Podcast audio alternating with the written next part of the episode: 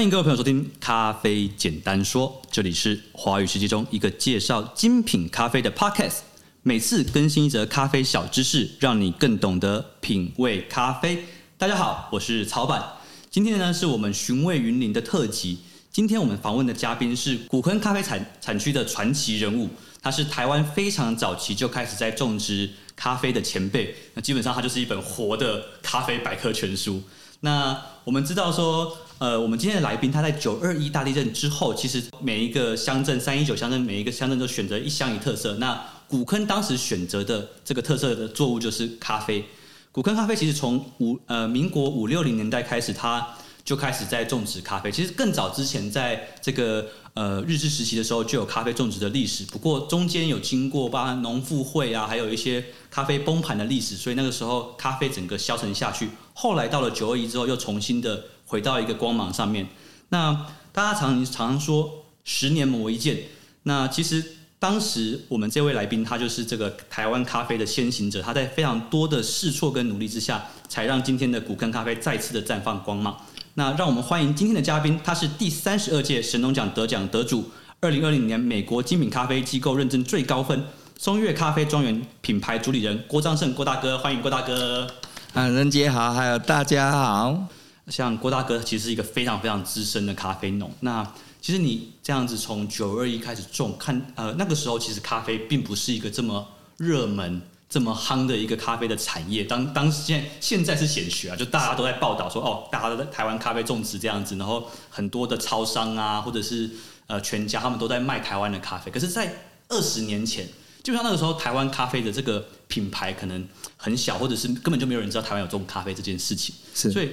当时可不可以请郭大哥跟我们分享一下，你当时最早期在草创期的时候，你看到的台湾的咖啡产业的这个光景，跟那个时候的一个困境是什么？嗯，我九二一之后会种咖啡，其实有一个渊源啦，就是我。从小就很喜欢研究植物，是啊，就听长辈哈，听我伯伯他们说，他们以前下山经过古坑的荷包山，他们是用走路的，曾经看过那边种了很多的咖啡，对，哦啊，有这样的印象啊，所以到我懂事的时候，从我们从山上经过，经过荷包山要到斗六，已经没有看到咖啡了，对，啊，但是我想说。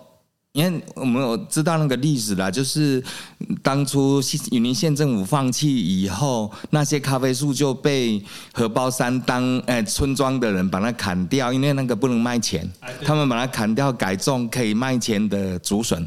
哦，那那时候古坑的麻竹笋很有名，哦，产量很多，哦啊就。啊，所以我们从那边经过，已经看不到咖啡树了。但是我我从小要挑那个笋子，我知道挑那个很辛苦。想说在荷包山的山顶上应该有咖啡树被留下来，因为那里要种竹笋，要挑下来太辛苦了。我啊就凭这这样的的的想象，我就爬。能给的迪卡罗啦，就是割竹笋的那个那个羊羊肠小道，我就爬到那个咖那个荷包山的山顶去看，去找那个咖啡苗啊，结果真的被我找到。其实我怎么会会找到？我不晓得咖啡树长什么样子啊，我怎么去找那个苗呢？因为我听我伯伯说，他们以前看到荷包山在种高古拉。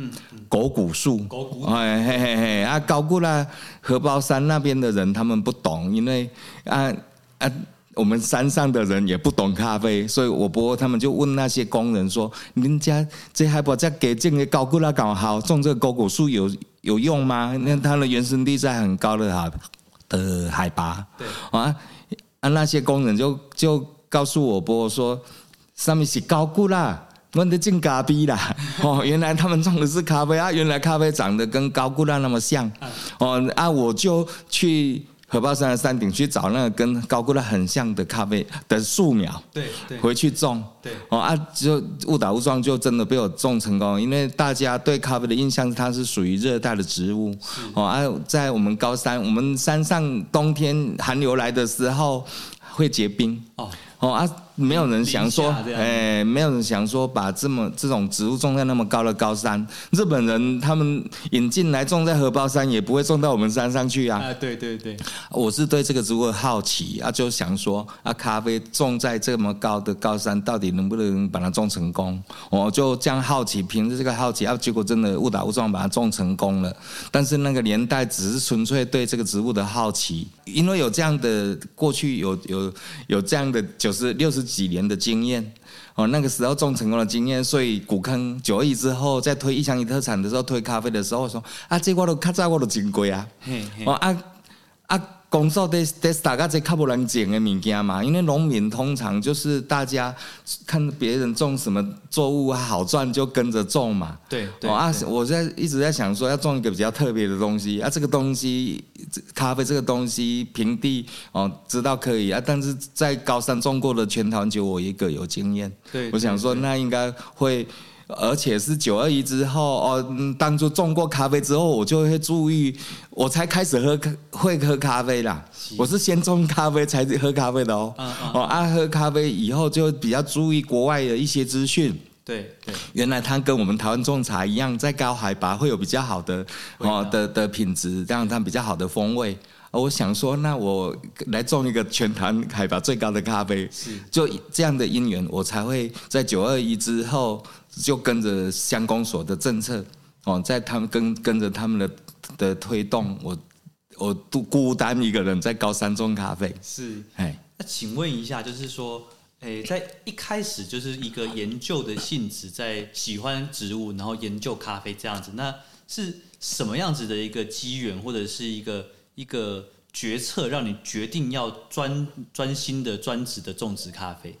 诶，刚开始种的时候，其实我们遇到很多问题，因为没有人可以教我们，连咖啡要怎么种、怎么施肥啊，到底多那距离多多远种一棵，嘿，间距要多久，我都是靠自己去去去揣测。对，哦啊，自己去想说啊，咖啡长大去观察那个那个咖啡原始林荷包山那个咖啡，它大概可以长多大？对，哦，我完全是我自己去去把它自己定出来的。后来很多人都是照我研究出来的直直句在种咖啡。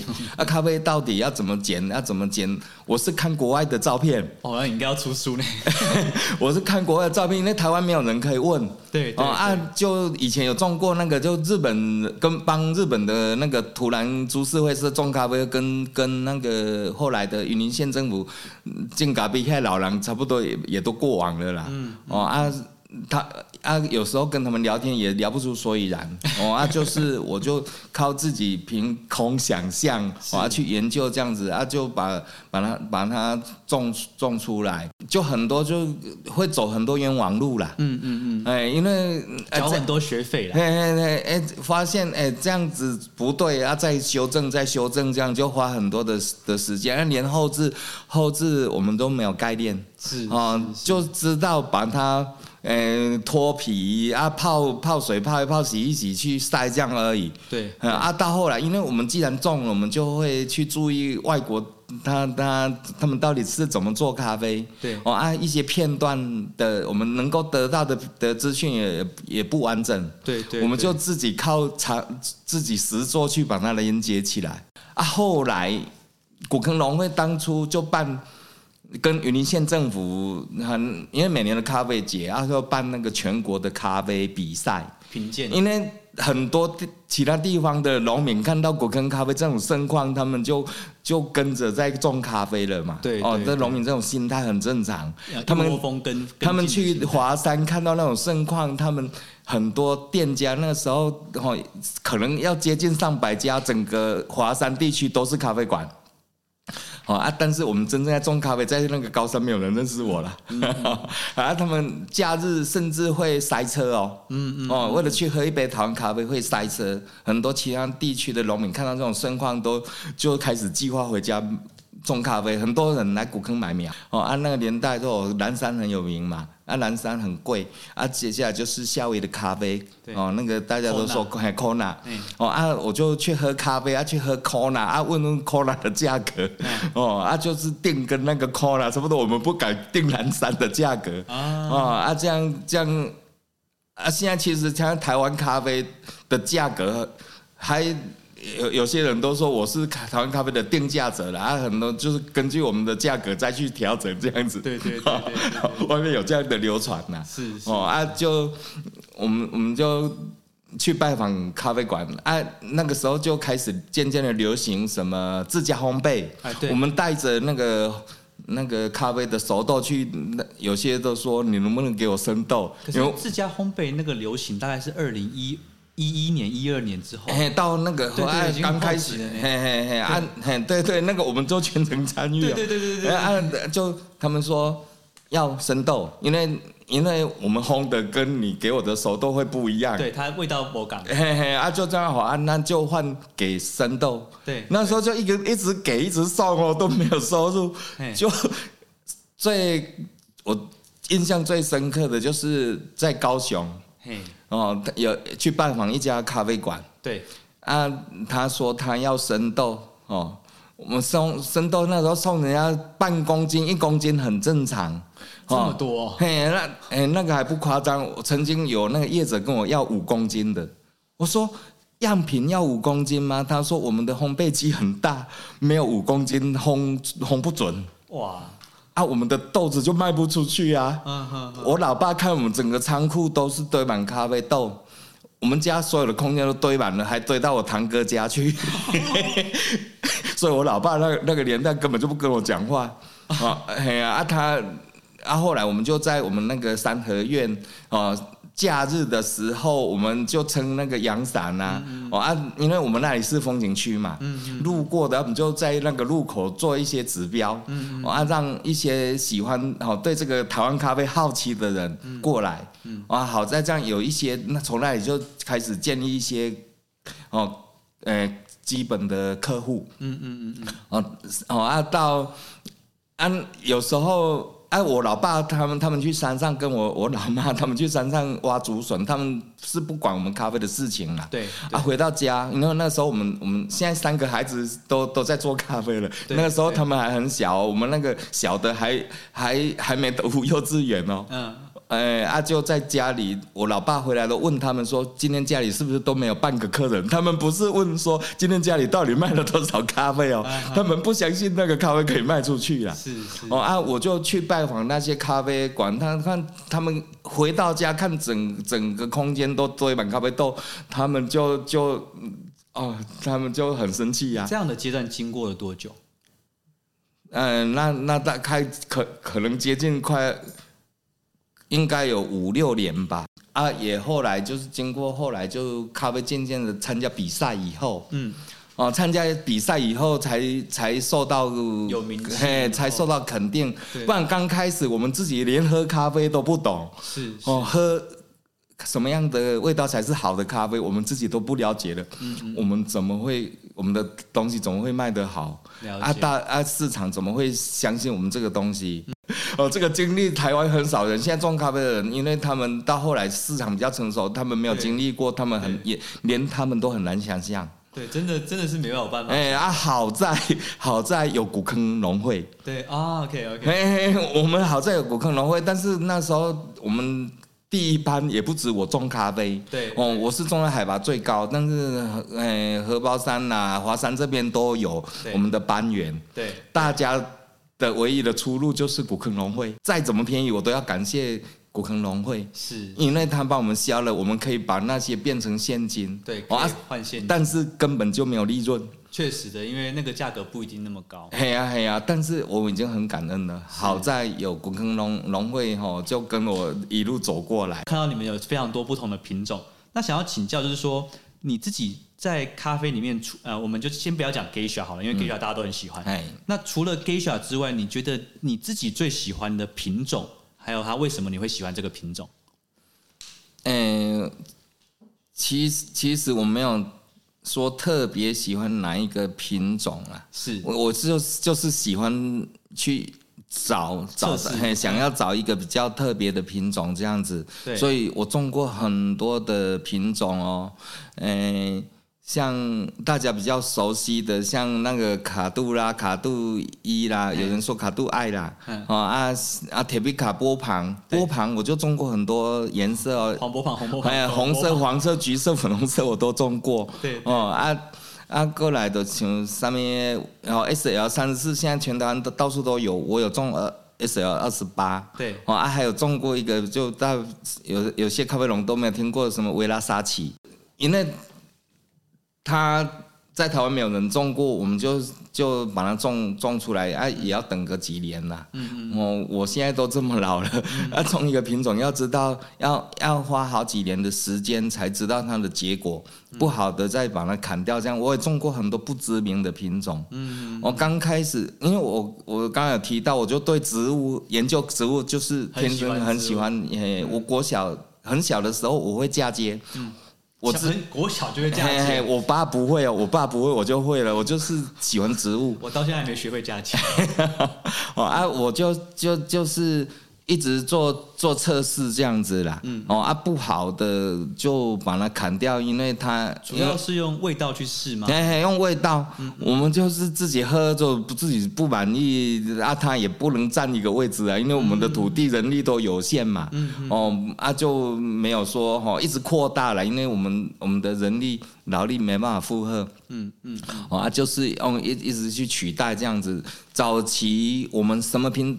因为我对咖啡比较对植物比较敏锐，嗯嗯嗯。啊，那诶，我们台湾有一个地方，他们对对植物就是就是彰化的田尾，对，很多稀奇古怪的东西，植物国外的东西，他们都会哈哈来那边卖。对，啊，他们看到古坑咖啡那么流行，哈，都是古坑咖啡啦。对，就看啊，他们就想说，那很多人对咖啡这个植物会有好奇，对，会会会想要种这个这个植物，所以，嗯，他们田尾那边的业者就开始在从国外找一些种子进来，咖啡的种子。大部分的苗圃不都是直接只挂阿拉比卡？他们会对对对啊，他们哈，因为他们就他们很他们是。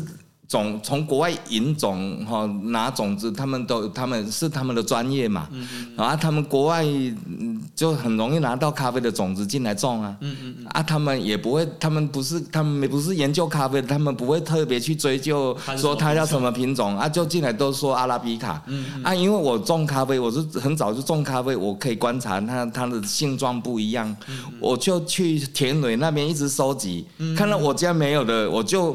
管它有没有，管它的来历怎么样，嘿，就种了再说。哦，啊，就想说种，等到它开花结果，我们就知道它好不好喝嘛。啊，不不不知道，唔该唔知伊的名嘛，比较紧，都是伊爱有够好啉就好安尼。哦，啊，就这样的心态，我收在你收集到的有几个品种我都不知道。哦，啊，就看到不一样就买回来。哦啊，都不知道品种啊，大家都说阿拉比卡，对我才知道哦，原来阿阿拉比卡就有那么多这样子。所以早期呢，我们第一批种的人们呢，刚才要讲阿拉比卡呢。嗯嗯。哦啊啊，迄个年代，大家嘛唔知影外国的咖啡是先做安怎，连啉咖啡拢无咧啉咧，哪会知？就是讲尾啊，就是高庆因为趁侪钱。迄个时阵国庆开始办全国赛。哦，他那是每年国诶云林县政府有办一个咖啡节，对哦，现在已经办了二十年了啦。哦，系啊，国际咖啡节，系啊系啊啊啊！印度拢因为台湾四界的农民到处拢都有人种咖啡了，然后办一个全国赛。对对对，刚开始诶、欸，古坑在办的全国赛得奖的都不是古坑的嘞，啊，真的，嘿啊，那个时候完全都免费哦，对，因为古坑有钱啊，古坑农会有，因为咖啡赚到钱啊，回馈社会，嗯诶、欸，我感觉因因嘛做大企业啦，哦啊就。完全都免费报名，都不用钱这样子。啊，这样也好，因为也会带动大家才知道说，因为有比较才才才有比较才知道好坏啦，不然大家都不知道嘛。对啊，我其实说某哪一个人对我的咖啡好的生涯影响最大，其实我说不出来。但是我觉得对台湾咖啡影响最大就是办这个咖啡比赛。哦啊，因为我们早期是种茶，啊、我们家有种茶。哦啊，就是种很多咖啡的的道理跟茶一样，嗯嗯，加工嘿嘿，因为茶跟咖啡一样，不是采下来就是商品，对，采下来都是原料而已，啊，经过繁复的后置的加工过程，哦啊啊，得。哦，赶快的，诶，得钱不讲，再有做出来都不讲啊。炒青的人，嘿嘿嘿，所以我们也知道咖啡会因为不同人做出来会影响它的风味，我们早就有这样的概念，嗯、所以我们会一直在调整我们的做法。嗯，哎，这这因为这是我们的优势，我们有有种茶的底子，是啊、哦，这是我们比较大的优势啦。啊，对，后来因为古坑几乎都是我一个人代表。得奖的啦，嗯嗯啊，好在哈，其实现在县政府跟公所他们都知道，他们都说我松月咖啡独撑古坑咖啡十几年，嗯，一枝独秀。啊，好在现在我种十几年后之后，有一群的农民哈，就就。跟着开始种，我觉得我觉得这样很很好，因为一个产业不是一个人，人就可以，哎，一个人走得太孤独。啊，你孤独蛮久的，对 对对。那我想要下一个问题，想要请教郭大哥，就是在你这二十几年呃孤独的咖啡种植的这个呃时间里面，有没有觉得哪一个年份，或者是在哪一次的咖啡你印象很深刻，或觉得很好喝，或者是你觉得很特别？呃。比较特别的是，诶、欸，二零一八年，因为后来后来咖啡比赛，咖咖啡比赛后来由农农粮署接办嘛，就不是由古坑农会这样这样这样办了，就由因为台湾到处都种咖啡了嘛，那个规模更大。哎，啊，农粮署他们主办啊，就是农粮署的经费，啊，由各县市各各个产区县市轮流办，对对啊。啊，隔年换屏东办，对，隔年换屏东办。啊，那时候因为我有很多品种嘛，对，我就只报五五个品种，对。啊，结果出来我是一二三四跟第六名，嗯，好啊，那那也是我们的艺伎，那就那时候开开始比参赛，对对。第一名是日晒艺伎，第二名是水洗艺伎，对对对对。哦啊，原来哈艺伎。就是有那那么的突出，对。但是我其他品种，我就其他就不是艺伎了，对。但是哈，我刚刚说过，一二三四跟第六名都都在我们家嘛，对对。哦，那那个时候哦，原来一些一些新品种有特别，但是。也许是那些评审哦比较少，台湾咖啡比较少喝到那些味道啦。对，我我我在想是这样子啦，所以印象很深刻。嘿，印象深刻，所以它能够未必它比较好喝，我自己都这样讲。嗯、但是它就是特别脱颖而出，嘿嘿，所以才南瓜全国的哦都前四家第第六这样。好，那我们今天节目最后的一个题目，我们想要请教郭大哥，你会怎么形容古坑这个产区的咖啡特色？诶、欸，其实这个是很很难，就像问台湾咖啡有什么特特色一样，这个这个算算算太这个问题算太大了。因为古坑虽然只是一个乡，但是我们古坑最跟其他产区比较特别的地方，就是我们从海拔十几公尺到海拔。一四，嘿嘿嘿，我曾经种过一千五的哦，哈，当然一千五现在不种了啦，还有一千四的啦。目前我们石壁还有海拔一千四的，哈，所以它会因为那那个微气候，古坑乡不是一个微气候，古坑乡就很多不同的微气候，三到四个气候区，嘿呀嘿呀，所以很难用用。简单的几句话来哈来涵盖整个古坑的咖啡，但是古坑咖啡就是很很特别，就是你可以喝到很多很丰富、很不同的的风味，不会说哦。诶，你个性诶，都是迄吼个性诶 B 啊啊，日月潭就日日月潭的这样。那我们现说在，比方说以古坑的高海拔产区，你觉得这个产区的特色是什么？诶，高海拔就是会有比较多的花香。花香，哎，这是比较其他的地区比较没有的地方。是，哎，像果香什么那个后置可以把它做出来。因为我们在调查的时候也有发现，就是除了 Geisha 本身自带花香的品种之外，其实很多不同的品种到了高海拔的古坑区也是会有花香的。哎，对对，这是这是地域的风味，然后跟那个环境有有应该有有比较绝对的关系。好，那我们今天的节目非常感谢郭大哥来参与我们今天的节目，那谢谢大家收听，我是曹板。好，谢谢仁杰啊，谢谢大家。好，我们下期再会，拜拜。